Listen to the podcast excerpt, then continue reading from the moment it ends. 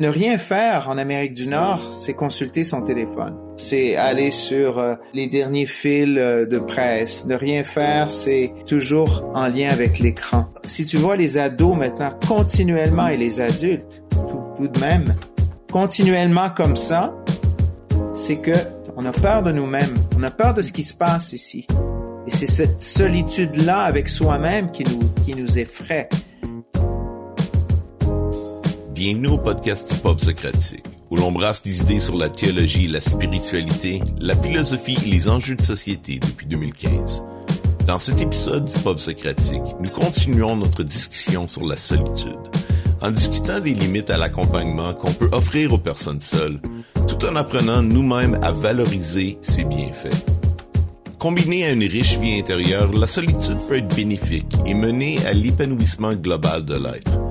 Par contre, lorsqu'elle résulte d'un manque d'aptitude à entrer en relation avec les autres, la solitude ne fait qu'accentuer la souffrance et le sentiment d'aliénation qu'elle produit. Comment tirer le meilleur de la solitude et aussi accompagner ceux qui en souffrent? Autant de questions que nous aborderons avec les pasteurs Christophe Frappier et Marcus Hauser. Christian est musicien, compositeur, réalisateur et pasteur à l'Église du Plateau à Montréal. Marcus est pasteur missionnaire avec l'Église La Bible parle à Capcha en Gaspésie.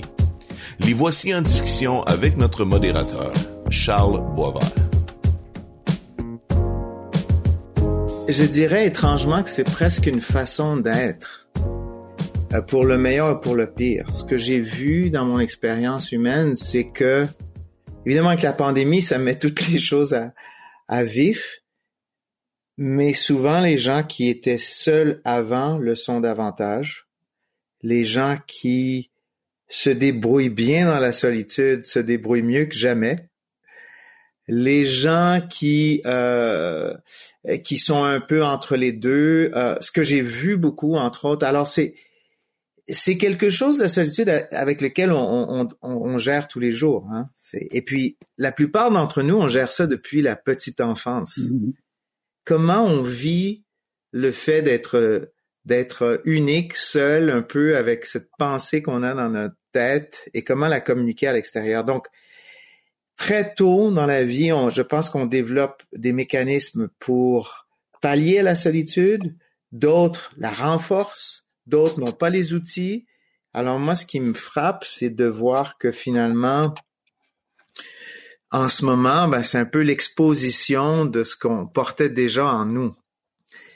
C'est sûr que euh, quelqu'un qui développe une vie, je le dis, souvent, quelqu'un qui développe une vie intérieure très riche, ne serait-ce qu'en réflexion, en lecture, euh, dans des hobbies qui eux sont, moi je suis musicien et c'est à l'infini.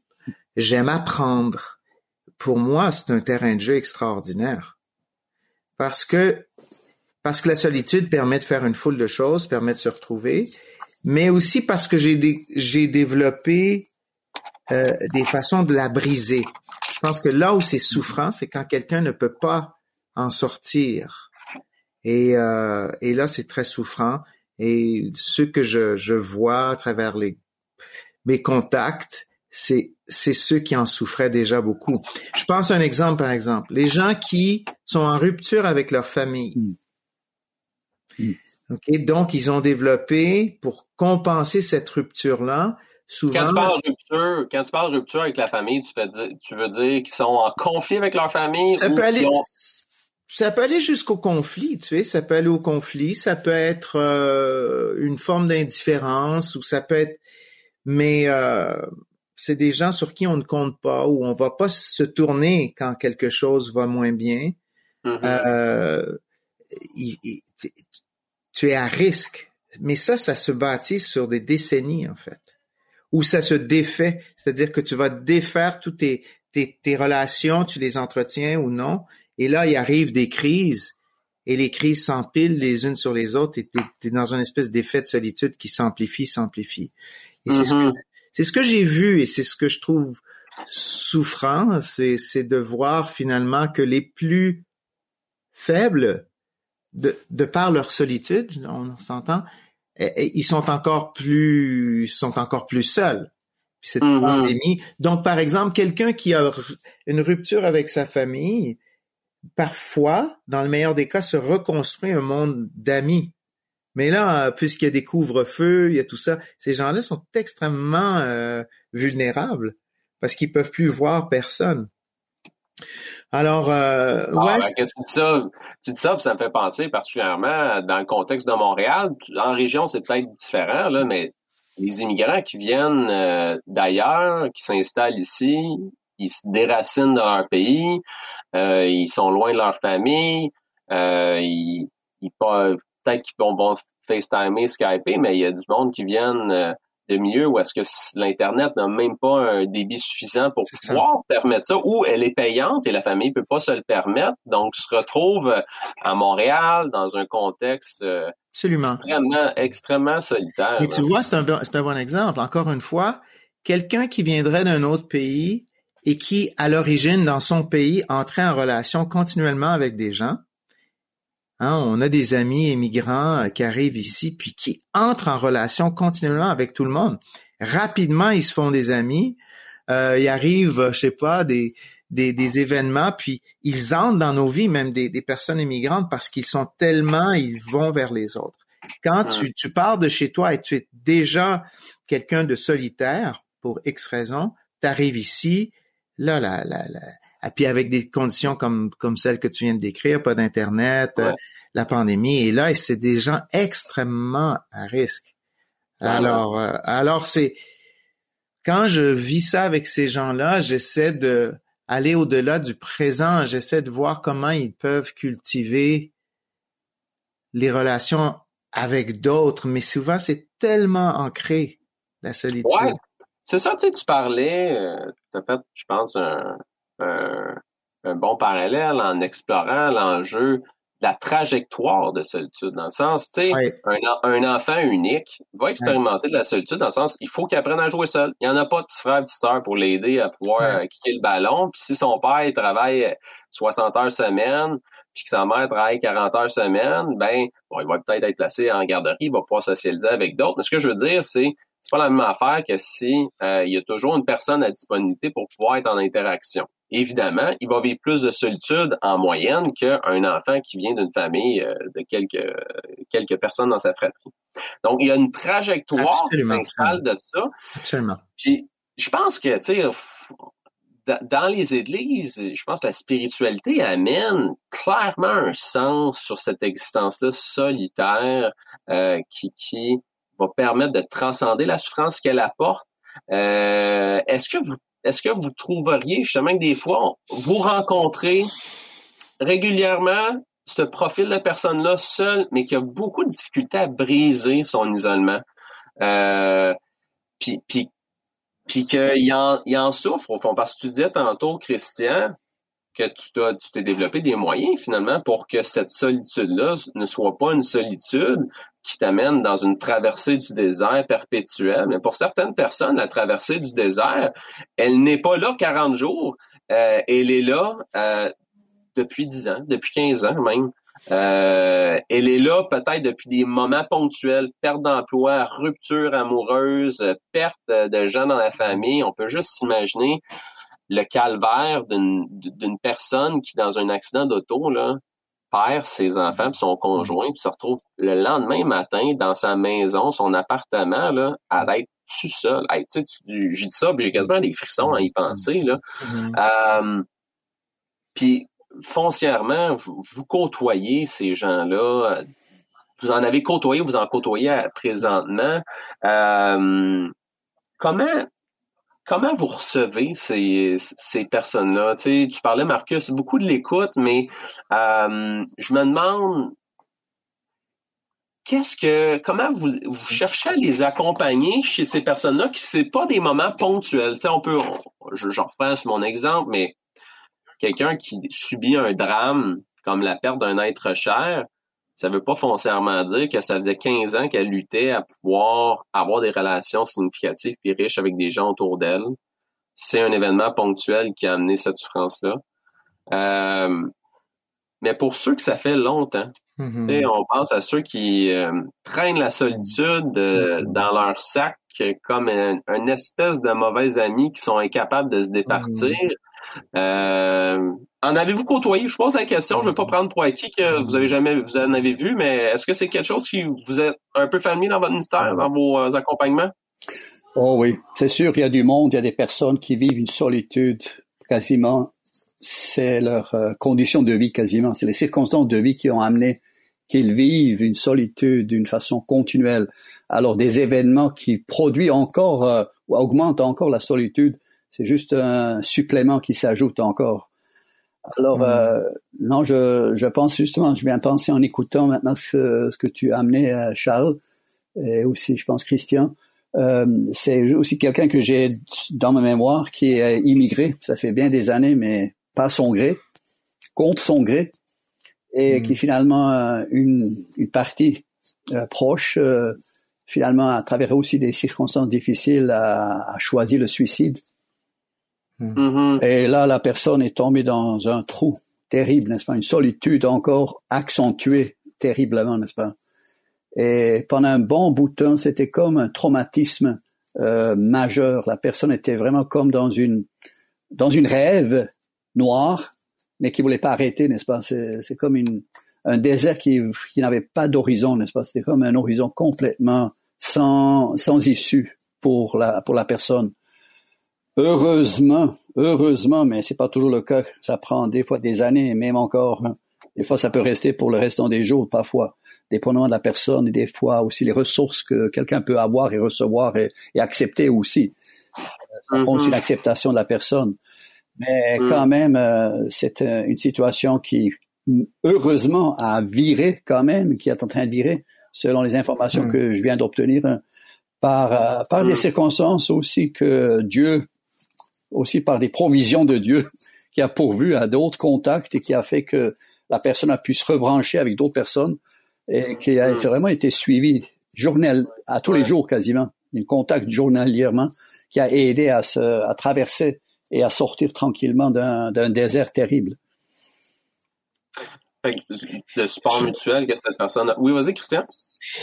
Écoute, on réfléchit ensemble, mais j'ai l'impression que la solitude, c'est la solitude profonde. Ok, alors on, on, parle des choses différentes. Lorsqu'on parle d'une solitude, on perd euh, sa famille en entier, c'est un drame absolument inimaginable c'est un type de solitude. La solitude, on va l'appeler chronique.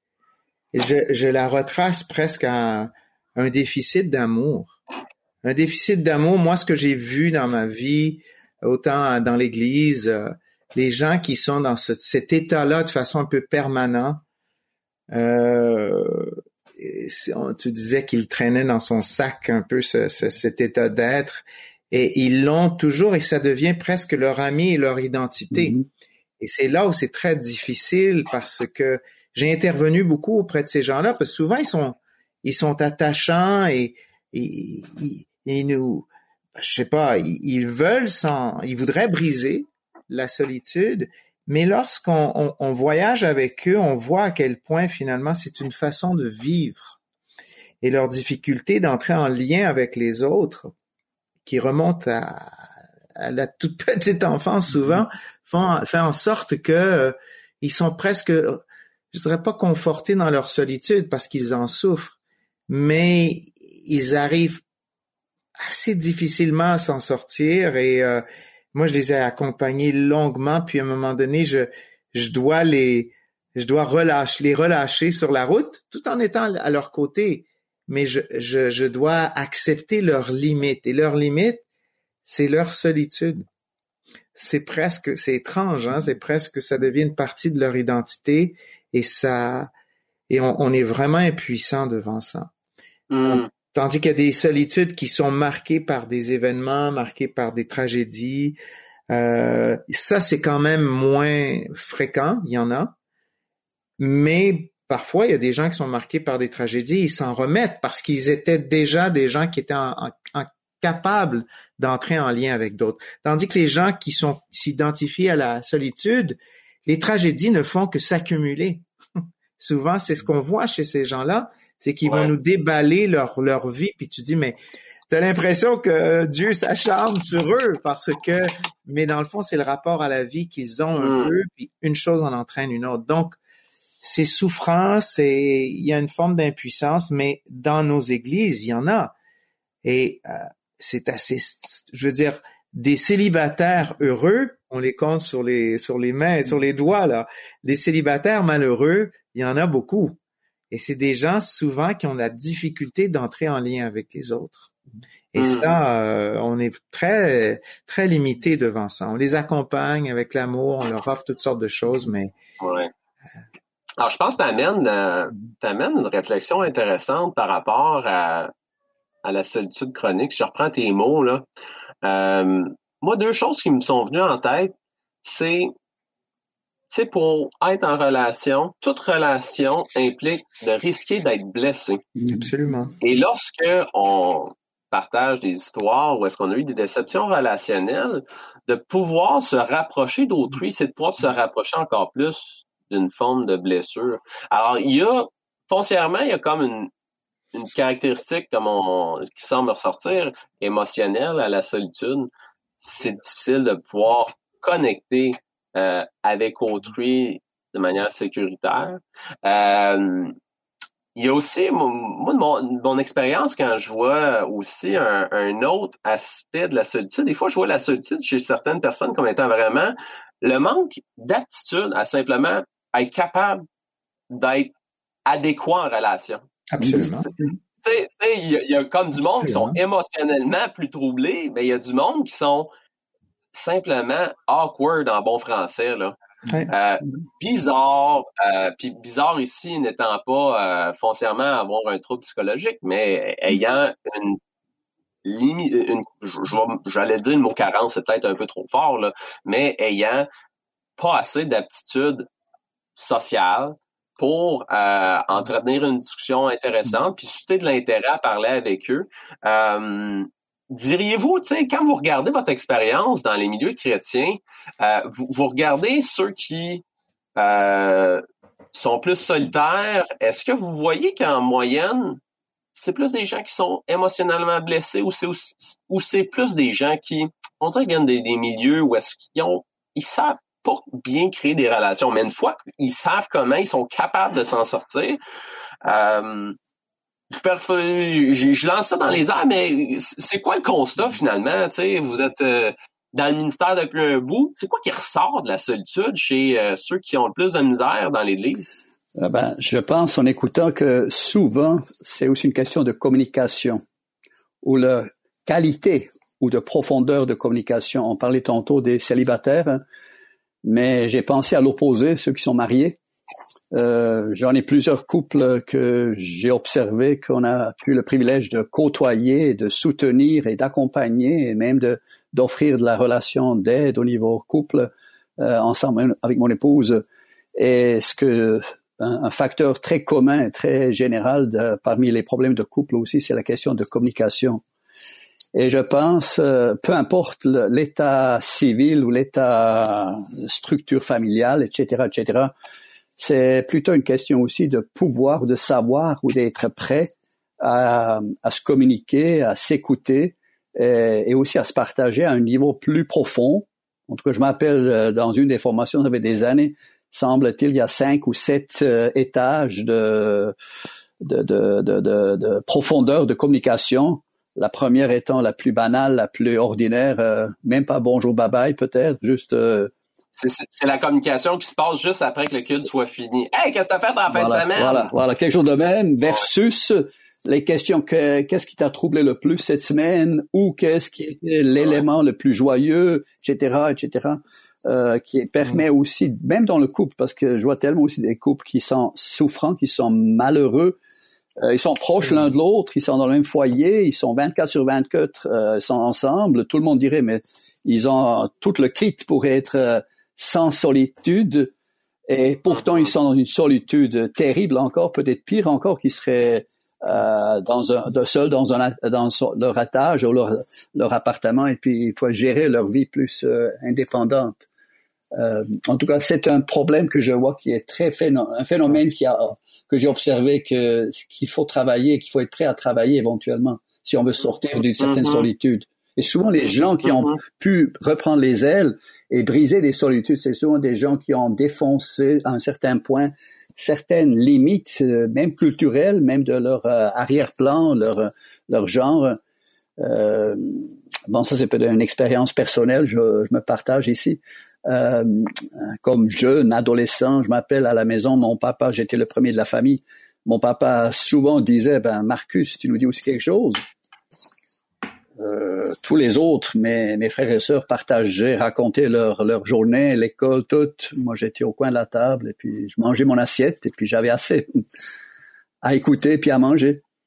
Mais c'est quelque chose à apprendre aussi, c'est quelque chose à développer pour sortir de la solitude, n'est-ce pas? C'est quelque chose qu'on doit vraiment encourager le monde, mais euh, partage et puis qu'est-ce que tu vis, qu'est-ce qui t'intéresse, qu'est-ce que tu aimerais faire, qu'est-ce que tu aimerais pas faire? Et puis qu'est-ce qui fait de la peine, qu'est-ce qui te pèse, en tout cas qu'est-ce qui qu'est-ce qui te pince ou qu'est-ce qui est peut-être à- sous-jacente qui te qui provoque euh, la solitude et qui t'empêche de communiquer?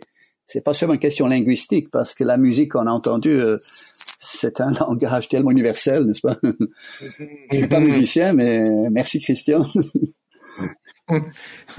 Mais c'est drôle que tu mentionnes, euh, tu te mentionnes toi comme comme jeune homme. Euh, Juste avant qu'on qu'on ait cette, cette rencontre-là, ben, mon garçon qui a 14 ans vit toutes sortes de choses. Évidemment, il est à un moment où il se remet en question. Il est entouré de, je dirais, il est dans des équipes euh, de sport et il est vraiment mis à- au test. Là. Mm. Je le vois, il est perturbé. Les choses qui se disent autour de lui, ça le confond. Il est complètement confondu. Et euh, il arrive ici ce soir complètement à l'envers. Il, il est pas il est désagréable et puis euh, il s'impose, mais il, il nous dit rien en fait. Il- en fait, il, et il a fallu que j'aille le chercher. Je le cherche. J'ai- On était dans le garage et, et il a fallu que j'aille jusqu'au bout. Il fallait que j'aille le chercher. Mais dis-moi, qu'est-ce qui s'est passé Mm. aujourd'hui? Mais qu'est-ce qui... Et, et, et, et, et je le fais parce que je pense, comme, comme tu dis, Marcus, c'est un entraînement. Mm, Il faut s'entraîner à le faire. absolument. Et souvent, à cause de la génération, des générations qui nous ont précédés, on n'ose pas le faire avec nos parents. Je pense que ça change un peu. Mais au-delà des générations, c'est c'est c'est un être humain qui va vers l'autre. Donc il, il faut euh, même pour moi, ça me demande un effort pour aller vers lui, lui qui me repousse, non, non, non, qui qui dit des choses qui sont désagréables. Puis à un moment donné, je perce la coquille parce que je lui donne suffisamment d'espace pour être lui-même dans ses contradictions. Et là, il s'ouvre, puis finalement, tu sens que, sans qu'il se mette à pleurer, mais tu sens que, ouf, on a crevé un abcès, il s'est rapproché de moi, il on- je l'ai Mm. serré, et on s'est rien dit après, mais on, je sentais que j'avais permis cette zone-là pour qu'il puisse sortir de sa solitude. Formidable. Alors, euh, Marcus, on, on- on s'imagine tellement les gens Mm. autour de nous qu'on voit qu'ils sont tellement incapables de le Mm. faire. Pourtant, il y a des gens là-dedans qui parlent. Ah oui. Je- hey, ce, ce sont des gens qui, des moulins Oh, à parole. Ils parlent, ils prennent de la place et tout ça, mais finalement, ils sont extrêmement seuls. Donc ça, c'est intéressant aussi. C'est-à-dire que tu peux prendre beaucoup de place, puis finalement, même ta parole fait que tu es seul parce que tu repousses les gens. Tu es tellement euh, Mm. verbal. ou- Et ça, ça aussi, c'est contradictoire en, en apparence. Très intéressant.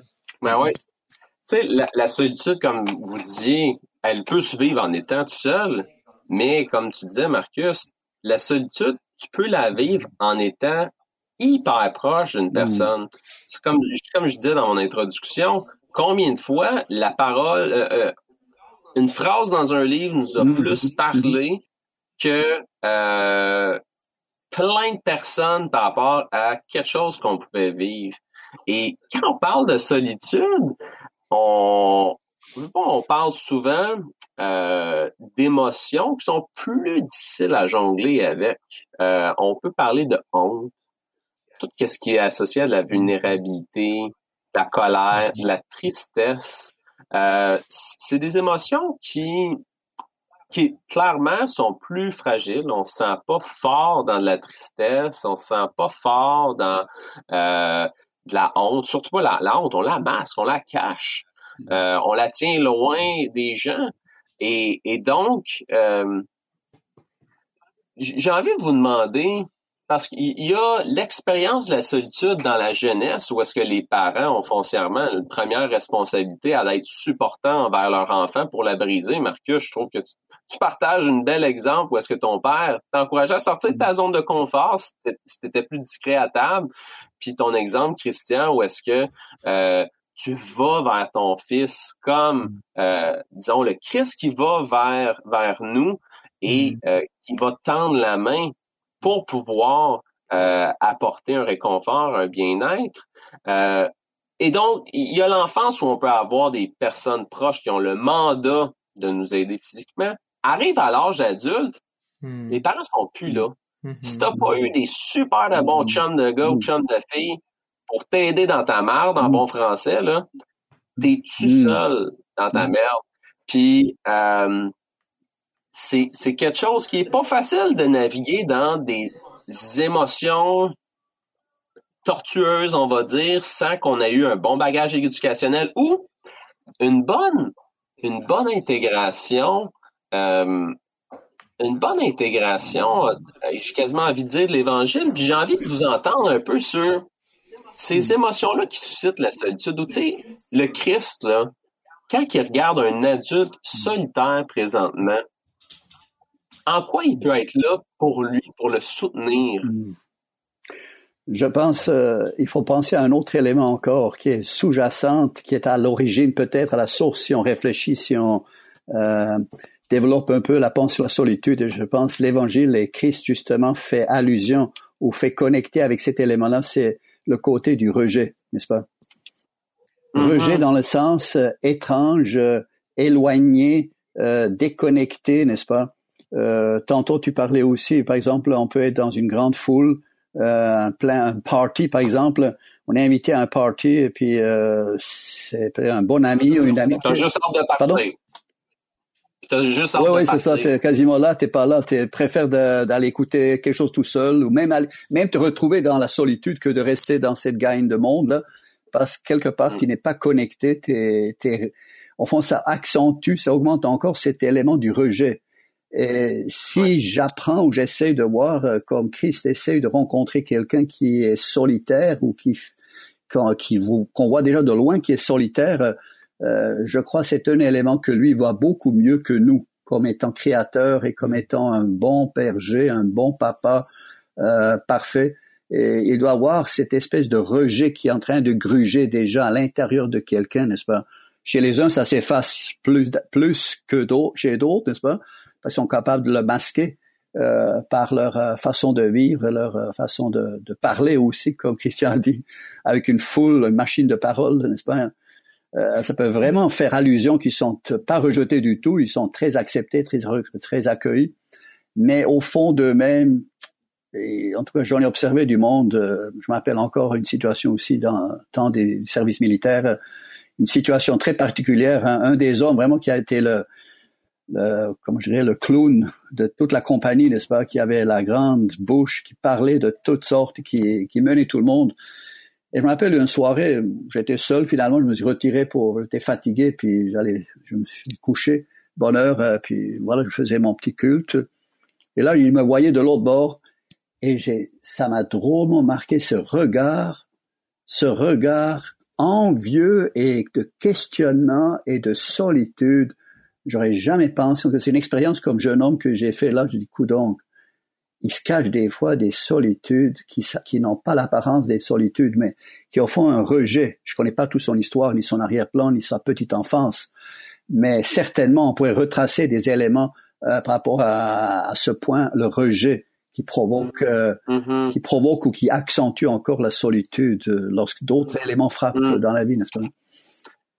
on parle de différentes figures de cas, puis j'ai envie de poser la question. Là, je sais que Christian, tu as, quelque chose en tête. Vas-y donc, je laisse aller, puis après je pose ma question. Écoute, euh, le lien avec l'Évangile et la solitude, euh, je pense qu'on rencontre euh, Jésus, on le rencontre seul d'une certaine façon. Et il nous fait redécouvrir la solitude qui est porteuse de, de, de, joie et, de quelque chose d'extrêmement positif. Alors, euh, quand Jésus, comme Marcus le disait, il a connu le rejet, le fait qu'il était rejeté, ben, c'est un homme qui est seul. Alors, on porte tous cette solitude-là. Mm. Je pense que le moment où on rencontre le Christ, moi, je viens pas d'une famille chrétienne, donc c'est vraiment une rencontre mm. où je portais, pourtant j'étais un être de relation, je porte une solitude terrestre qui m'accable mm. et je rencontre le Dieu qui est seul. Il est pas entouré de, de, de ses anges et d'armées. C'est pas David avec une armée et Joab à ses côtés. C'est un homme qui est seul. Donc, il valide en quelque sorte un point extrêmement important de la solitude. C'est, le moment où je peux être rencontré dans mon âme.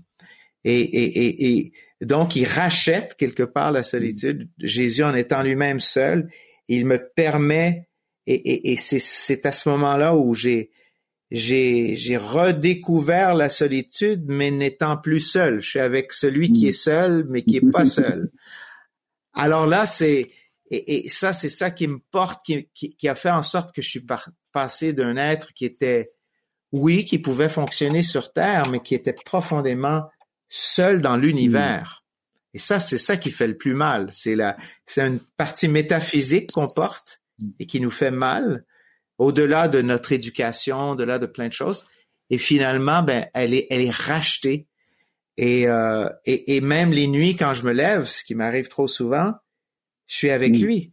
Je lis la parole, je suis avec lui. Je suis avec un être qui est seul quelque part, où je me, je me projette avec un Paul qui est seul, euh, avec un Pierre. Donc, donc je, je vis ça. Cette solitude-là, elle est rachetée dans la foi aussi. Elle, elle, elle devient féconde, c'est ce que je veux dire. Mais c'est mais c'est très intéressant, ce point-là aussi par rapport à la divinité. En me préparant et puis en méditant ou réfléchissant sur le sujet de la solitude, euh, je pense Dieu en lui-même, en lui-même, la divinité comme telle, selon ce qu'on comprend de, de lui, euh, je pense, lui connaît pas la solitude. Lui-même, j'entends. Malgré que je suis tout à fait d'accord avec ce que Christian vient partager, parce que c'est toute une vérité. C'est là qu'il nous a rejoint, n'est-ce pas? Surtout le, le la vérité de la croix, la, la, la réalité, le drame, la, crucifixion comme telle et tout ce qui accompagnait. C'était la solitude à, l'extrême. C'était ça, ça marche. Pas, mon Dieu, mon Dieu, pourquoi m'as-tu abandonné? C'était le pire de tout ce que Jésus mm. pouvait supporter, pouvait vivre et pouvait consommer. Et si on comprend l'évangile, c'est vraiment que Jésus s'est mis à un autre niveau au plus bas. Il venait nous chercher au niveau le plus mhm. délicat, le plus souffrant, le plus terrible, le plus horrible, le plus notre enfer quasiment. Euh, c'est là que Dieu est venu nous, nous rencontrer. C'est pas sur les échelons les plus élevés. Il est venu nous chercher vraiment le plus bas.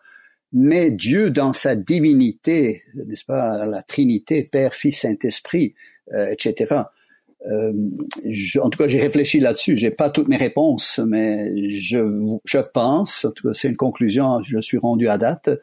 Euh, Dieu connaît pas la solitude en, en, tant que telle, mais il souffre avec l'humain, il souffre avec l'humanité qui a vécu un drame magistral, une perte magistrale avec le péché originel, avec la chute, la rébellion, l'autonomie, n'est-ce pas, l'indépendance humaine versus la communion parfaite et glorieuse avec euh, son créateur, euh, son identité, son origine, sa, sa, sa, source de bonheur, de vie, de, de, de communion, n'est-ce pas? Chaque soir, euh, Dieu passait dans le jardin.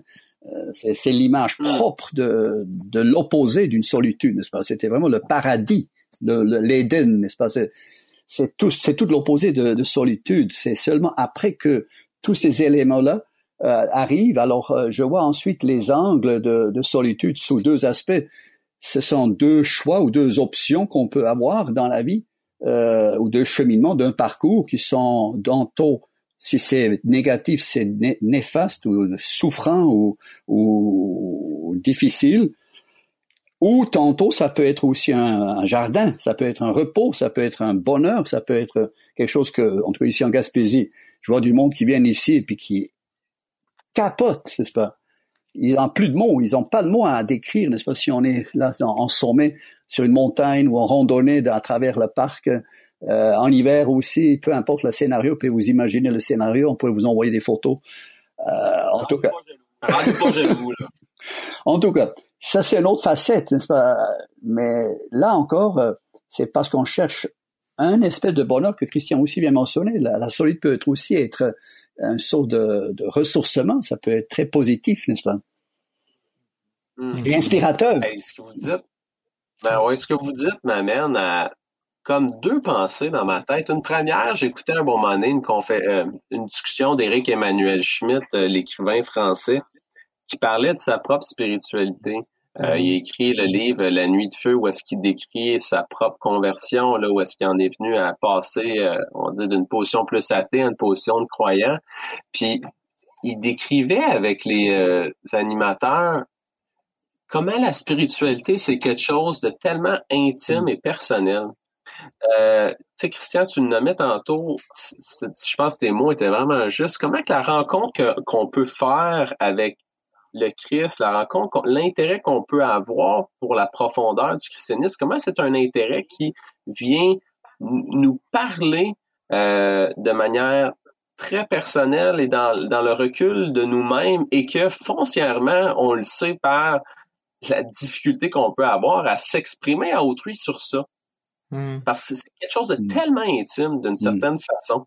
Euh, qui, lorsqu'on cultive cette intimité-là, il y a, il, y a comme un sens existentiel qui s'apporte. Puis ça m'a fait vraiment, ça m'a beaucoup touché euh, en complémentaire ce que tu partageais, Marcus, parce que quand je, j'étais intervenant, puis euh, j'en suis venu à, aider euh, à, quand j'allais remplacer dans le mois de mars dans les mm. CHSLD, j'ai rencontré une mm. femme seule, souffrante, un, peu en état de mm. confusion. Puis euh, elle en venait à réciter mm. Notre Père le soir. Et la femme, là, je pensais qu'elle mm. comprenait rien. Quand je lui parlais, euh, elle me répondait mm. très peu. Puis dans, l'espace d'une conversation, je comprends qu'elle est chrétienne. Puis euh, elle récite un bon moment donné Notre Père. Puis dans la solitude que tellement de personnes peuvent vivre, tu sais, quand on dit ah les, le christianisme c'est une béquille pour les faibles, ben, c'est tellement vrai il y a une mm-hmm. honte à se dire, c'est une, oui, on vit de la solitude, puis la solitude vécue mm. en relation avec le Christ la transforme d'une certaine façon. J'ai aidé combien de personnes qui euh, passaient pas au suicide parce que ils avaient foi qu'il y avait quelque chose de plus grand qu'eux qui les dépassait et qui les mm-hmm. aidait à tenir debout. Mm-hmm. Euh, foncièrement, ce n'est pas que un, une bouée de sauvetage dans le sens où euh, on fait juste s'accrocher à ça par notre faiblesse. Euh, elle, nous permet de grandir, elle nous permet d'aller, euh, elle nous permet aussi de comprendre plein d'aspects sur sur la foi, mais il y a quelque chose de, de, vraiment riche dans cet aspect-là de solitude. Puis ça m'amenait un peu à vous demander, on se ramasse à avoir comme deux catégories de solitaires. Le solitaire en relation, qui, qui, même est tellement en relation, il comble le vide par les relations, euh, et le solitaire qui est vide de relations. Et j'ai comme euh, l'intuition que le solitaire vide de relations, le christianisme peut lui donner l'opportunité de transformer des relations insatisfaisantes en relations plus constructives par aimez-vous les uns les autres et par on reconnaîtra l'amour de Dieu parmi eux. Euh, oh, le verset là, je la, je magane, excusez-moi. On reconnaîtra Dieu par l'amour qui est présent entre eux. Alors, euh, une expérience relationnelle de ça. Puis l'autre personne qui est comme trop dans les relations puis qui a un vide, il y a aussi comme un appel à cultiver le silence. Hmm. Alors, euh, j'ai envie de vous demander comment vous, disons, on prend la première figure de cas, parce qu'il y en a qui vont nous écouter, ils vont s'identifier finalement dans l'un ou dans l'autre. Puis j'aurais envie de vous demander, pour la personne qui, qui est seule, qui a de la misère, qui a peur, qui prend de l'alcool parce qu'il est trop stressé finalement d'être en relation avec les autres, c'est juste quand il a fumé un joint ou quand il a bu, parce que euh, foncièrement, c'est des réalités qui sont présentes dans des églises. Euh, c'est juste quand il est sous l'effet de substances qu'il arrive à pouvoir avoir des relations avec autrui ou la personne qui est juste incapable d'être en relation avec autrui, cette personne-là qui nous écoute, qu'est-ce que vous auriez à lui dire? Une réponse facile, parce que pour, pour avoir accompagné beaucoup de ces gens-là, euh, euh, j'ai toujours l'impression d'être un peu inadéquat parce que n'ayant pas vécu, c'est comme il y a, quelque chose de très particulier. moi, je parlais de la, solitude chronique et je pense qu'on parle de ça un peu là. Ouais. C'est un état d'être. Euh, on peut se rattacher, par empathie, on peut avoir vécu des moments de solitude, mais euh, souvent, je, je, dois dire que je, je, me sens un peu sans, sans ressources. J'ai l'impression, et j'essaie d'éviter les phrases creuses, évidemment, parce que je mm-hmm. trouve que ça contribue à leur solitude. Ah, c'est donc déjà une première euh, élément de réponse. C'est pour ceux qui nous écoutent, dans le sens la, la prescription du mm-hmm. verset biblique. Euh, on sait qu'elle creuse juste encore plus un fossé entre, la personne et, les autres par l'insatisfaction qu'elle crée souvent. Je pense qu'on est un peu démunis. Moi, ce que je fais, c'est que je, ça c'est moi, j'essaie de faire un peu ce que j'ai fait avec mon garçon.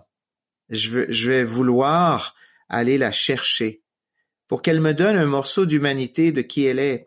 Parce que j'ai l'impression quand dans cet échange-là, euh, c'est ce que j'ai de mieux à lui offrir moi comme être humain je peux lui, je peux la, évidemment l'exhorter à se rapprocher de Dieu, mais souvent c'est ces gens-là, ils ont tout essayé. Ils ont mm-hmm. l'impression d'être sans ressources. Ils disent, ça fait des années. Ils vont dire, Dieu ne me répond pas. Ou ils, ils ont. Alors, et puis, et puis dans le fond, l'autre chose, c'est que dans la mesure où on se met à prendre soin d'eux ou être entré dans leur vie, tu t'aperçois que c'est sans fin. Eux, ils aimeraient à la limite que tu sois à leur côté à chaque instant. Et, et, tu vois bien que tu es limité bah, par ta vie, par, par ce qu'on... Alors, euh, j'essaie de leur offrir euh, le mieux de moi, le, mais, mais surtout de, de les, leur permettre de sortir d'eux-mêmes. Moi, c'est ce que je, c'est ce que je fais. Alors, je vous exhorterai, les amis qui sentent moins la solitude, d'aller vers ceux qui, qui sentent cette solitude-là et d'exercer ça. Si vous avez ce don de rejoindre les autres, partagez-le avec les gens qui ne l'ont pas, ne serait-ce que pendant 15, 20 minutes. C'est énorme pour quelqu'un qui n'arrive pas à se sortir de lui-même. Parce que des fois, il va émettre quelque chose qui va le porter pendant une journée, deux journées, trois journées. Alors, euh, je pense qu'on peut beaucoup interagir entre nous euh, de cette façon-là. Ça t'est arrivé à plusieurs reprises de référer euh, ces gens-là vers des psychologues? Oui, je l'ai fait. C'est pas leur réaction actuellement? Pas, pas euh, ben, ah, non, c'est pas vrai. C'est-à-dire, plusieurs d'entre eux, ils sont en démarche psychologique, mais pendant toute une vie, souvent. Mm. C'est comme, c'est comme s'ils n'arrivent pas à, je l'ai dit, c'est chronique. Il faut presque des petits miracles, hein, des grands miracles. Euh, il faut des petits miracles d'amour de, des frères et des sœurs euh, quotidiennement. Et puis, euh, et puis, heureux ceux qui sont pauvres en esprit. Tu sais, il y a, il y a, pour moi, ça, on entre dans les béatitudes où Dieu, je pense Marcus le disait, il les aime particulièrement parce que c'est des êtres mm. souffrants. Mm. Vraiment, mm. c'est des êtres souffrants. Et c'est ce que je peux dire. Je vous encourage peut-être pas ce soir si vous le vivez, mais sachez qu'on a de la compassion. C'est pas parce que quelqu'un semble être en relation, avoir une forme de d'aisance qu'il ne peut pas compatir et empathir. Ça, je pense que c'est la moindre des choses. Hmm. Hmm. Marcus, de ton côté, euh, quel euh, j'aime pas le terme conseil, là, mais euh, mm. quel encouragement est-ce que tu pourrais avoir pour ces personnes-là euh, afin de davantage vivre de quoi de plus épanouissant au niveau relationnel? J'aimerais leur lancer une pensée sans être une recette euh, cliché, n'est-ce pas?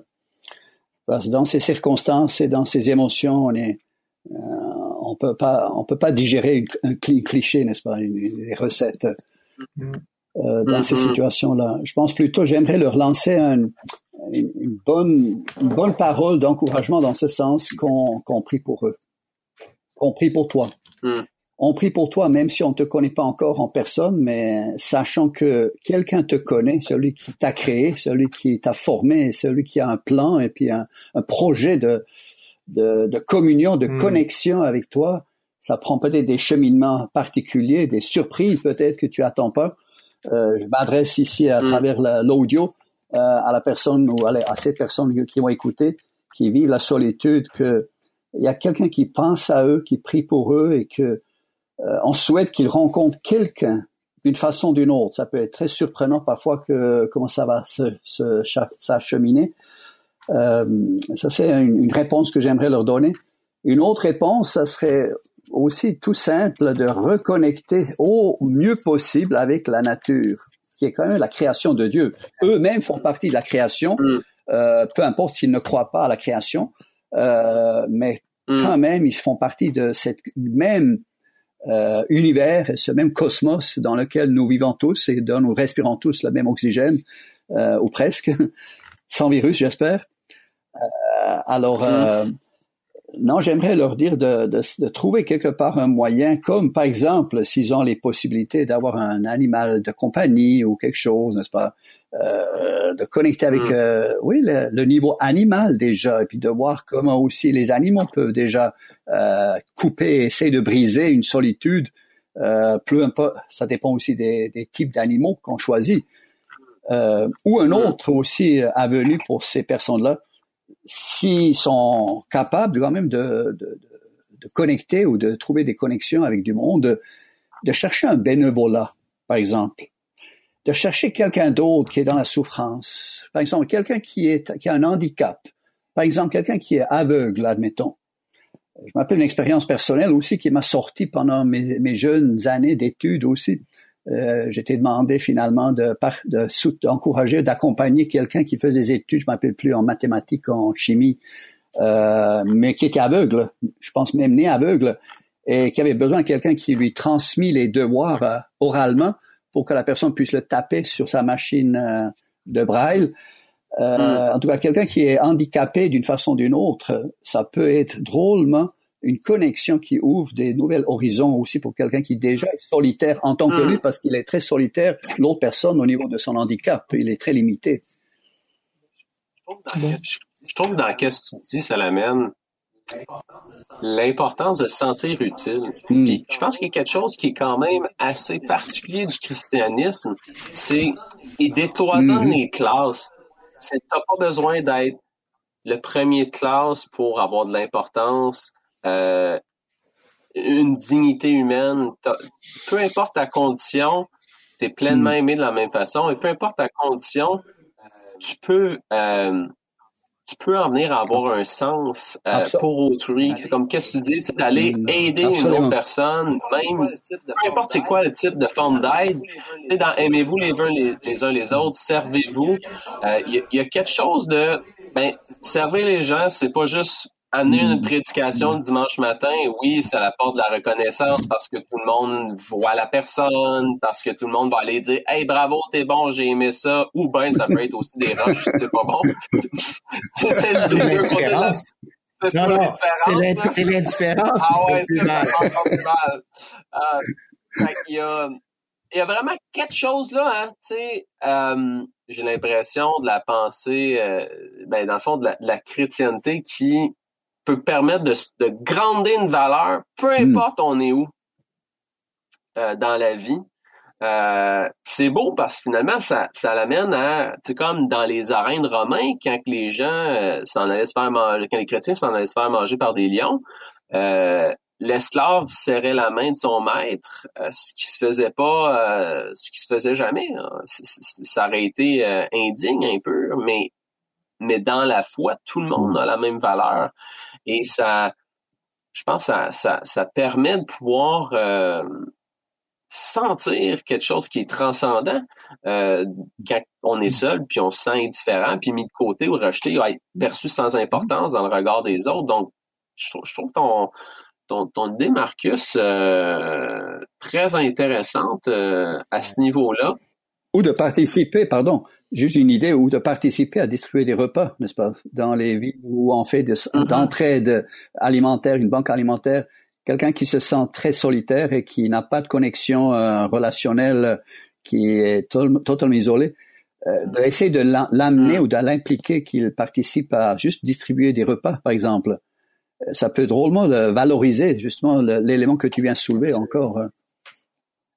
Si on regarde à notre euh, deuxième cas de figure, disons, cette personne-là qui euh, est prompt à être en relation avec beaucoup de personnes, qui euh, a eu plusieurs enfants dans sa vie pour combler un vide, et ou qui a eu plein d'animaux pour pouvoir combler le vide. Euh, Marcus disait d'avoir un animal, puis moi je suis comme je dis tellement d'accord, puis je suis comme trop fait, moi ça, ça parle d'une espèce de crise de faire du sens de la solitude, puis qu'est-ce que vous qu'est-ce que vous adresseriez à cette personne-là qui nous écoute puis qui se dit ouais moi je suis comme une bébête sociale mais finalement je suis pas capable de me de me tolérer tout seul. Euh, Jésus est bon le dimanche matin en gang quand on chante, mais quand je ferme la porte de ma chambre, puis que je me ramasse tout seul, c'est pas facile. Qu'est-ce qui pourrait, euh, qu'est-ce que vous pensez que cette personne-là a besoin de vivre ou de saisir pour pouvoir approfondir ce que la solitude peut lui apporter? Je pense que c'est une question d'appétit. Appétit euh, je parle pas d'appétit juste superficiel, l'appétit du cœur, l'appétit vraiment au plus profond. Euh, qu'est-ce qu'on cherche? Qu'est-ce que je cherche? Après quoi je cours? Et pourquoi? Et qu'est-ce qui me fait triper, mm. n'est-ce pas? Qu'est-ce qui me fait brûler? Qu'est-ce qui me fait euh, vraiment actionner? Qu'est-ce qui me m'engage, n'est-ce pas? Qu'est-ce qui vient me chercher, n'est-ce pas? Claire, euh, sur une certaine période, on est toujours comme en train de surfer la la vague, n'est-ce pas? Puis euh, on voit ça aussi avec euh, les, réseaux sociaux, n'est-ce pas? Euh, on peut avoir des centaines et des centaines d'amis Facebook, n'est-ce pas? Et d'être d'être satisfait jusqu'à un certain point. Mais quelque part, lorsqu'on ferme la porte et puis qu'on est rentré ou que la connexion ne marche pas, ou l'appareil est brisé, ou le Wi-Fi n'est pas en fonction, ou quoi que ce soit, euh, là, on commence à réaliser que donc je suis en, train de désintox ou je suis en train de, vivre euh, vraiment une crise profonde au niveau de ma personnalité. Euh, et là, je pense, euh, là, on peut aussi amener quelque chose que Christ nous a enseigné, euh, de rentrer dans sa chambre, ça peut être physique configuré, de fermer sa porte, euh, et de prier, car notre Père, votre Père, qui est dans le secret, nous entend et nous voit, n'est-ce pas? Euh, Alors de pouvoir développer peut-être cet aspect ou ces racines qui ne sont pas trop fortes au début euh, de notre vie chrétienne ou de notre communion avec l'Église, notre partage avec l'Église. Euh, c'est parce peut-être aussi on a besoin de davantage développer nos racines avec le Papa céleste, n'est-ce pas? Qui est toute une réalité, mm. toute une dimension que je pense euh, on n'aura jamais fini jusqu'à la fin de nos jours de découvrir et d'apprendre, de connecter avec le Papa céleste, n'est-ce pas, le vrai Père.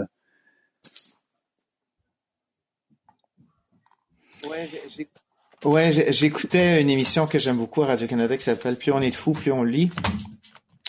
Et puis qui parlait, et c'est ce que je suis en train de chercher, mais je le trouverai pas, mais parlait d'un mot en néerlandais. Peut-être Marcus va être au courant. Je ne sais pas de quelle origine euh, tu es. Tu es suisse ou Oui, presque. presque. Euh, qui veut dire farniente. Oui, c'est ça. Ne rien faire. Il y a un mot spécifique, il y a un livre qui vient de s'écrire là-dessus, c'était hyper intéressant. Et, et ceux qui l'avaient lu disaient que rien, ne rien faire en Amérique du Nord, c'est consulter son téléphone. Ne rien faire, c'est aller sur euh, les, les derniers fils euh, de presse. Ne rien faire, c'est c'est toujours en lien avec l'écran. Donc, je pense qu'on a perdu cette capacité-là. Moi-même, qui aime être seul, parce que, et je parlais de ça justement à table avec la famille ici, c'est que ne rien faire, c'est se retrouver devant soi-même. Mm. Et ça fait peur ça fait peur de, de rien mm. gurgiter. Et si tu vois les, si tu vois les ados maintenant continuellement mm. et les adultes tout, tout de même continuellement comme ça, c'est que on a peur de nous-mêmes, on a peur de ce qui se passe ici. Et c'est cette solitude-là avec soi-même qui nous, qui nous effraie. Donc la personne qui, qui ingurgite des, des relations ou qui se retrouve chez elle et qui se met à paniquer, ben, elle est, elle est dans le fond, elle est dans, dans cette démarche-là. On l'est tous quelque part. Alors, euh, moi, je lui dirais, je dirais, t'as peur de te retrouver tout seul. Mm-hmm. Et puis, euh, parce que des fois, il faut dire aux gens, souvent, il faut dire aux gens, il faut se le dire à soi-même, ce qui est vraiment ce qui se trame. Parce que sinon, on, on, on, contribue. Et je leur dirais, euh, il est bon que tu sois seul, il est bon que tu rencontres ton Dieu comme moi, je dois le rencontrer. Je l'exhorterais justement à arrêter et à cultiver cette solitude qui n'en est pas une de, de, de, de, void, c'est-à-dire d'un un, un, vide spatial, mais c'est un espace de rencontre et de, se, de s'écouter soi-même. Les gens disaient, euh, prenez 15 minutes et puis regardez le ciel. Euh, c'était des choses aussi simples comme ça par jour. Et ça semble-t-il que ça, ça nous fait énormément de bien, mais on, on, fait même plus ça. On est loin de faire ça. Alors, tu parlais de la nature tout à l'heure. C'est vrai, j'ai, j'ai remarqué que des gens seuls euh, développent parfois, je pense à un ami qui va faire du ski de fond seul, euh, parce que euh, parce qu'il il combat la mhm. solitude, tu sais. Et euh, alors, un peu comme s'il se fait violence à lui-même en y allant seul? Non, c'est juste que il il va inviter des gens, mais en pleine journée dans la semaine, les gens souvent vont travailler. Donc, hmm. mais il finit par avoir parfois un ami ou deux qui va avec lui. Mais je trouvais ça tellement beau qu'il hmm. puisse s'offrir ça hmm. euh, pour lui-même. Alors, je, je, dirais à ceux qui sont justement, euh, dès qu'ils se retrouvent seuls, euh, je dirais, ben, Dieu veut te parler. Dieu a, veut nous, il veut qu'on l'entende, il veut qu'on l'écoute. Et autant la personne qui se croit euh, au-dessus de ces choses, qui semble être équilibrée, elle aussi, elle a besoin d'arrêter. Elle aussi, elle a besoin d'écouter, d'entendre. Mm. Arrêtez, sachez que je suis Dieu. Autant celui qui souffre de solitude. Donc, on partage beaucoup de ces choses-là avec les gens qui, qui qui qui euh, qui passe par des extrêmes, je pense. On est tous quelque part extrêmes euh, dans nos, nos façons d'être. Alors, euh, ouais, je leur dirais. Souvent, j'essaie d'être j'essaie d'être assez franc avec eux, aimant et franc. Hmm. On dirait qu'il y a deux choses qui me viennent en tête. Une première, c'est comparativement au passé, où est-ce qu'on n'avait pas la technologie. Aujourd'hui, c'est comme s'il faut, d'une certaine façon, euh, se programmer des moments où est-ce qu'on va tolérer être seul, dans mhm. une certaine façon. Ou est-ce que dans, dans ce moment-là, on se retrouve seul? Tu sais, combien de fois est-ce que pour ceux qui veulent aller dans la prière, ils essayent d'aller en prière et soit c'est mort, mort, mort, c'est mhm. angoissant, le mhm. silence est angoissant. Et donc, je me dis, bah, commencer par une minute par jour, euh, peut déjà être une première minute où on apprend de ça. Euh, et, et d'y graduer, parce qu'avant, on recule, on recule de 20 ans, là, avant les internets puis les, les, les téléphones cellulaires. Ah, tu peux pas être connecté constamment 24-7 avec tout le monde et, et, combler ces petits moments-là tout seul par autre chose. Exact. Alors, il y a vraiment une transformation qui implique notre perception de la solitude moi, moi, quand je pense à jardin qui s'est à, à, Christ qui s'est retiré dans le jardin de Gethsemane seul, quand il est allé dans le désert, hey, si on, on, perçoit en lui qu'il est le Fils de Dieu, et c'est même le Fils de Dieu qui a eu besoin de ces moments-là. Alors combien nous, on peut avoir besoin d'apprendre à se retirer là-dedans et qu'on a que, que finalement c'est une démarche que tout chrétien a besoin d'entamer et qu'on peut se discuter ensemble. Finalement, c'est une question qu'on peut se poser ensemble. Hey, comment ça va avec ta solitude? Comment tu gères ça? Absolument. Qu'est-ce qui te parle? Je pense qu'on a tellement plus à gagner à se poser la vraie question euh, en face, puis pas prendre pour acquis qu'on n'en vit pas. Hein. Comme tu dis, Christian, on, donne deux figures de cas un peu extrêmes, mais on sait qu'il y a beaucoup de nuances entre les deux, mais finalement, on se retrouve tous dans le bateau ah à devoir naviguer dans un, océan parfois un peu plus houleuse qui est l'océan de la solitude. Euh, j'ai envie de vous demander pour terminer, ces personnes-là qui vivent une souffrance avec ça. Il y, y, en a qui tolèrent très bien leur souffrance, puis ils n'ont pas d'aide. Puis on pourrait les inviter à aller en chercher, puis la porte est fermée.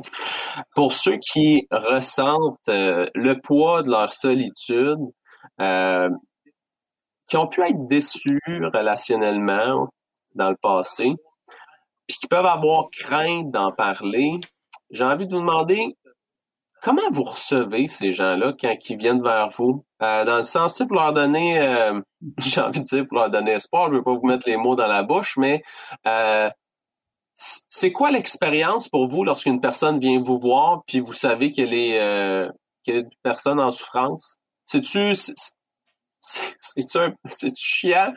Ou c'est comment vous recevez ça? Je pense premièrement les gens qui vivent vraiment des grandes solitudes, ils ne viennent pas ils sont déjà comme emprisonnés ou comme pris dans la glace.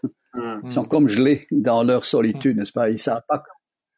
Penses-tu qu'ils ont, ont, peur d'être un boulet? Peut-être aussi, peut-être aussi, parce qu'ils sont pas capables de gérer une, une ouverture et puis une autre dimension de relation, parce qu'ils sont tellement cloisonnés dans leur âme, dans leur esprit, dans leur euh, fonctionnement, dans leur connexion euh, Bon, je veux pas aller dans les connexions cérébrales au niveau neurologique. Euh, ça c'est un autre mm-hmm. aspect au niveau mm-hmm. Plus euh, médical. À ce mm-hmm. niveau-là, qu'est-ce qui se passe au niveau cerveau pour ces personnes-là?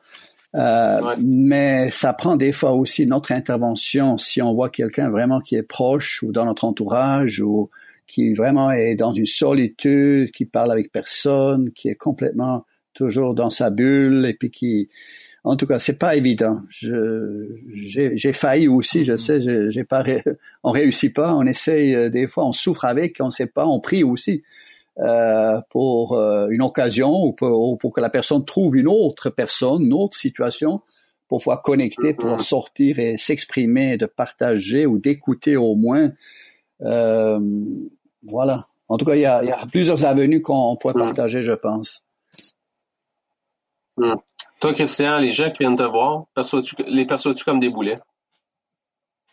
Non, je les perçois pas comme des boulets, mais comme dit Marcus, souvent je me sens euh, avec peu de ressources. J'ai beaucoup aimé ce que tu as développé tout à l'heure par rapport à, à l'entraide, le fait de les rediriger euh, vers vers l'autre. Mm-hmm. Évidemment, ce qui est étrange, c'est que la solitude, c'est un, c'est un mot, c'est quelque chose qui te fait souffrir, mais en, même temps, il, il, il t'emprisonne et il fait de toi le, mm. le centre mm-hmm. Des choses. Étrangement, les gens seuls, qui se sentent seuls, ils sont, sont mm. très égocentriques, si on veut. Et, et, et c'est très difficile de sortir parce que leur souffrance, elle est telle qu'ils disent oui, mais tu comprends pas, tu me comprends pas, tu comprends. Toi, c'est possible. Alors, euh, c'est extrêmement difficile. Euh, je, je, moi, je, je, je m'investis généralement chez ces gens-là euh, du mieux que je peux pendant une saison. Et, et, et je trouve que si chacun d'entre nous, parce que la, les saisons de vie des êtres humains, d'une part dans une église, il y a beaucoup d'êtres si on s'investit tous chez un être pendant une saison, ça peut être deux, trois, six mois, un an, peu importe. Euh, ça fait des ponts dans la vie de ces gens-là. Parce que souvent, euh, moi, je les dirige, je leur parle de, de, de counseling, euh, je, je, je, leur parle d'un de, travail, je les amène sur toutes les plages de la vie. Et j'essaie de leur donner des outils, j'essaie de les stimuler, j'essaie de les, leur faire regarder les choses. Je les mets au défi. Euh, j'ai fait tout ça, puis à un moment donné, je je vois ma limite. Dernièrement, j'ai vu uh-huh. ma limite et ça m'a fait ça me fait de la peine pour moi, ça me fait de la peine pour la personne que j'accompagne. Puis je dois la relâcher parce que je devenais mm-hmm. presque agressif. Mm-hmm. J'étais déçu. J'étais déçu parce que je, je la trouvais si près de, de, de, de pouvoir se mm-hmm. sortir de cet état-là que je m'investissais et et j'aurais été le premier à m'en réjouir, mais il faut que je l'aime dans ce qu'il est et dans ses limites. Donc, je me dis, quelqu'un d'autre, et ça ne veut pas dire que je le rejette de ma vie, loin de là, au contraire. Mais cet investissement-là, je dois le replacer à quelqu'un d'autre. Et moi, je peux commencer peut-être, qui sait, mm-hmm. avec une autre personne qui traverse ma vie. Et comme ça, on est mm-hmm. solidaires les uns des autres. Et Dieu reste Dieu. Et nous, on reste des êtres, mm-hmm. des outils dans la main de Dieu pour, pour s'aimer les uns les autres. Je pense, aussi à quelque chose en écoutant maintenant Christian. Euh, la solitude peut être contagieuse. Autant comme la communion, n'est-ce mm. pas? Contagieuse dans ce sens, la glace va geler, d'autres glaces, elle va pas réchauffer. Par contre, une source de chaleur va réchauffer euh, son entourage. Alors, euh, si quelqu'un déjà est, gelé ou pris dans la glace, euh, est complètement isolé, vraiment image propre de la nature de l'hiver, n'est-ce pas? Il va pas réchauffer quelqu'un d'autre, n'est-ce pas? Il, a la misère. Alors, ça hmm. fait pour nous aussi qu'accompagnants qui ont reçu une chaleur, nous-mêmes, on a reçu une chaleur, on a reçu une, une dimension, une, communion, une, une, une, personne qui vient habiter avec nous, en nous, Jésus-Christ, le Saint-Esprit, le Père. Euh, en tout cas, j'ai pensé tantôt Jésus qui disait, je veux pas vous laisser orphelin, je viens vers vous, n'est-ce pas, en parlant du Saint-Esprit. Alors, mm-hmm. si ces gens-là euh, vivent une solitude et, puis on peut pas les aider, on n'arrive pas à les aider, on est, on se, sent démuni, comme Christian aussi a partagé. Puis ça m'arrive aussi que on se sent même repoussé, en tout cas dans une situation dernièrement que je viens de vivre avec un couple. Je souhaite, j'espère que ça va tourner pour le meilleur pour eux autres et aussi si on peut participer peut-être ou d'autres puissent participer. Mais je pense que ça ajoute une solitude aussi de notre côté à nous comme euh, comme accompagnateur ou comme conseiller ou comme euh, comme pasteur ou comme coach ou comme peu importe le le, le, le, le, travail, la profession ou l'appel de vie qu'on a. Comme, comme, chacun de nous est appelé d'être berger. Euh, l'un de l'autre, n'est-ce pas? Alors, je, pense que ça fait une solitude à souffrir aussi et à vivre une certaine souffrance parce qu'on sait, donc, euh, c'est moi le, c'est pas moi le helper, n'est-ce pas? C'est ça. Je, je, voulais rajouter une petite chose parce que peut-être les gens, certaines personnes qui nous écoutent vivent cette solitude-là. Euh, dites-le. Hmm. Je me sens seul. Ne passez pas par mille choses. Euh, souvent, les gens qui se sentent seuls ont, beaucoup de paroles ou et, tout est caché. Dites, je me sens seul. Euh, exprimez votre besoin. Il y a des gens qui vont répondre au véritable besoin plutôt que d'être confondus par euh, mm. tout ce qui est autour. Alors, prenez la chance mm. d'exprimer mm. le fait que vous vous sentez seul. Et je pense qu'il y a plus de gens qui vont être vont pouvoir répondre à ce, ce sentiment que tous les êtres humains peuvent s'identifier. Mais tout ce qui est autour de la solitude, tout ce que les gens font pour la pour le cacher, nous repousse ou, du moins on n'arrive même pas à mm. discerner que la personne est seule.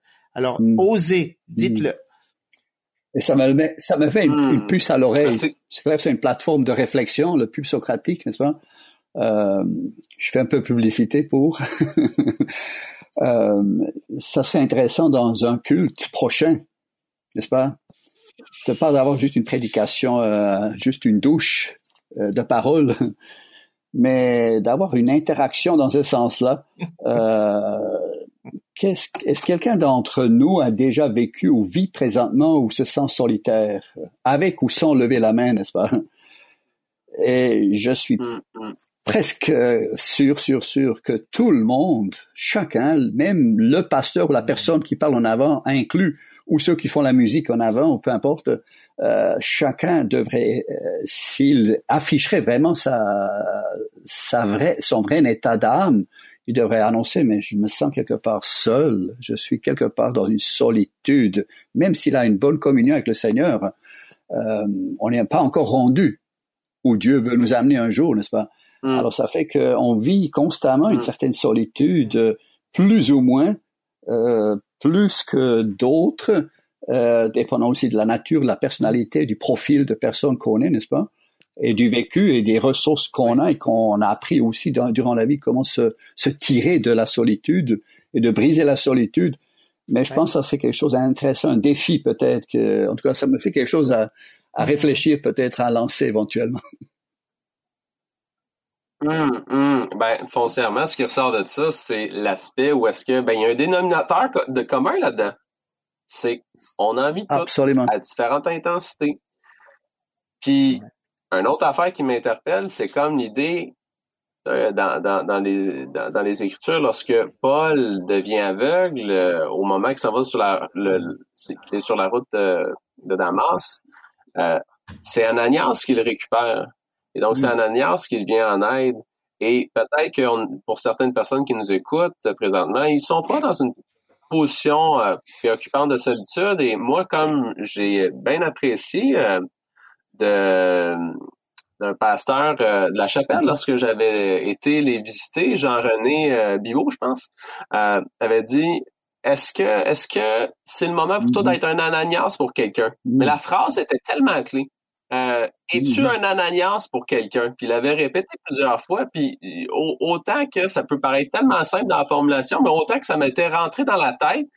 Et être un Ananias pour quelqu'un, c'est comme tu dis, Marcus, de l'amour qui peut être reçu, du bien-être qui peut être offert dans un moment dans notre vie, pourquoi pas en profiter pour le mm. offrir à d'autres personnes? Avoir dans son réseau proche d'amis que des personnes bien portantes, d'une certaine façon, mm-hmm. c'est c'est contraire à ce qu'on pouvait concevoir des mm. premières communautés chrétiennes, où est-ce qu'il y avait du monde complètement mm. différentes choses, différents euh, styles de vie et tout. Alors, euh, alors, il y, a quelque chose, il y a quelque chose qu'on dirait qui nous amène à aller plus loin dans notre foi quand on, on côtoie puis on s'offre à des personnes qui sont dans le besoin. Puis des fois, c'est une saison qu'on peut vivre, on reçoit le besoin, puis des fois, on répond à un besoin. Alors, euh, je pense que vous mettez en lumière des éléments qui euh, sont très intéressants. Puis j'ai envie de, de challenger nos auditeurs qui euh, auront écouté ce podcast-là si euh, tu as envie de pouvoir commenter sur le post Facebook de cette page-là, de ce podcast-là, tes moyens pour euh, combler la solitude, pour faire du sens de ta solitude. Je t'encourage à pouvoir aller le déposer, l'écrire.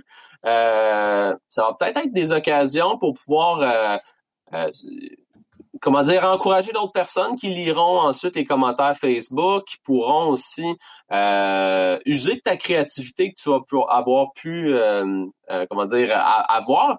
Et aussi, si tu as des questions par rapport au pop qu'on a eu aujourd'hui, c'est sûr que la solitude, c'est un, sujet super large et profond. Mais euh, pose ta question. Ça va me faire plaisir de pouvoir réfléchir euh, avec toi. Puis la communauté du pub, c'est une communauté qu'on veut instaurer où est-ce que on est mm. ensemble dans un cheminement, dans une réflexion personnelle. Et donc, on est à différentes places, différentes positions. Il y a des gens qui nous écoutent qui partagent pas la foi. Et c'est bien correct comme ça. Alors, viens poser des questions pour qu'on puisse euh, réfléchir à qu'est-ce qui est là pour toi par rapport à ce que tu écoutes de cette discussion-là. Christian et Marcus, mm. je vous remercie beaucoup du temps que vous avez pris euh, ce soir à pouvoir discuter de ce sujet-là qui, bon, foncièrement, on aurait pu en parler euh, bien longtemps.